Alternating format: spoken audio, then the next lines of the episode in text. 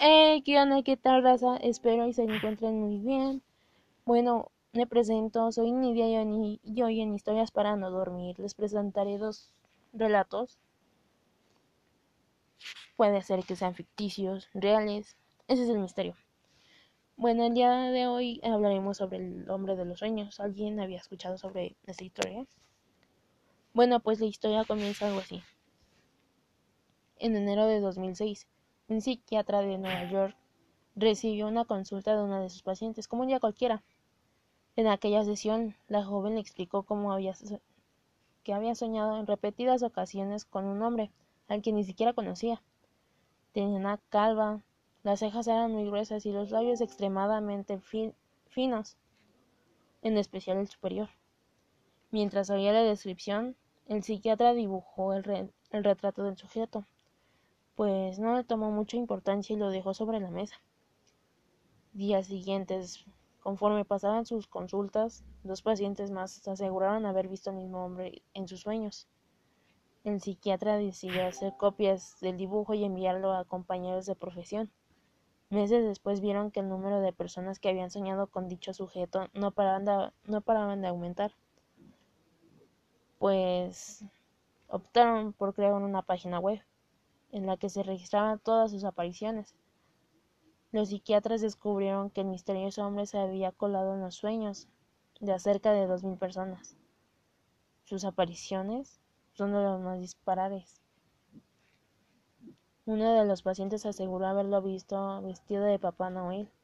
Otro dijo haberse enamorado de él en cuanto lo vio. Un tercero asegura que cuando sueña de vuelta, el hombre lo hace junto a él y nunca habla. El fenómeno, ha dado pie a múltiples teorías conspirativas. Una de ellas señala que el intruso es una persona real con habilidad de interrumpir en los sueños. Otra incluso que afirma que se trata de un proyecto de los gobiernos para controlar las vidas de los ciudadanos. La hipótesis más científica, sin embargo, indica que el rostro forma parte de una conciencia común. ¿Y a ti? ¿Alguna vez se te ha presentado en los sueños? Bueno, pues la historia está muy loca y muy, muy, muy buena. Bueno, pues pasamos con la siguiente. Y la otra sería la leyenda de las gemelas. A lo mejor muchos ya la han escuchado, otros no, pues comenzamos con esta. La historia comienza algo así. Les preparó el almuerzo y salieron a la calle apresuradas. Como cada día llevaba a sus hijas gemelas al colegio. Caminaban cantando una canción y agarradas de la mano cuando el teléfono de la madre sonó. Era del teléfono. Respondió rápidamente, pues el jefe le pidió que acudiera inmediato a la oficina, ya que había ocurrido algo grave. Así que decidió que las niñas continuaran solas, pues ellas conocían bien el camino. Les dio un tierno beso en la frente y emprendió la ruta.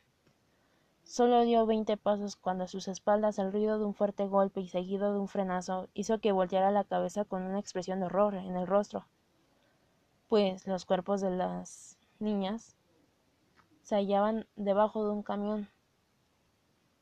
Lo más asombroso que ya estaban agarradas de la mano, pues la mujer se sumió en una profunda depresión, de la que consiguió salir con un nuevo embarazo. Por ironía del destino, en su vientre estaban cobrando vida dos gemelas. Cuando dio a luz el asombro parecido a las niñas fallecidas, sorprendió a más de un vecino. A medida que las pequeñas crecían, la madre se volvió más y más protectora, pues ya que la aterrorizaba la idea de que pudiera perderlas. Un día de camino al colegio, las hermanas se adelantaron y corrieron muy rápido ante la mirada de la mujer. En cuanto pusieron un pie en el asfalto, una farrera mano les detuvo con brusquedad, pues la madre les rogó que no cruzaran la calle sin su permiso. No pensábamos en hacerlo. Ya nos atropellaron una vez, mamá. No volverá a ocurrir. Desde entonces algunos viajeros aseguran que al pasar por este tramo unas interferencias se cuelan en, la radio y se unen a una misteriosa melodía, el canto de unas niñas pues están muy muy buenas estas historias espero puedan dormir muy a gusto el día de hoy. Y esto sería todo. Fue un gusto haberlas acompañado estos 5 o 10 minutos que me regalaron también de su tiempo y cuídense y, y si llegan a salir salgan con las precauciones adecuadas, su careta, cubrebocas, guantes. Síganse cuidando, bendiciones.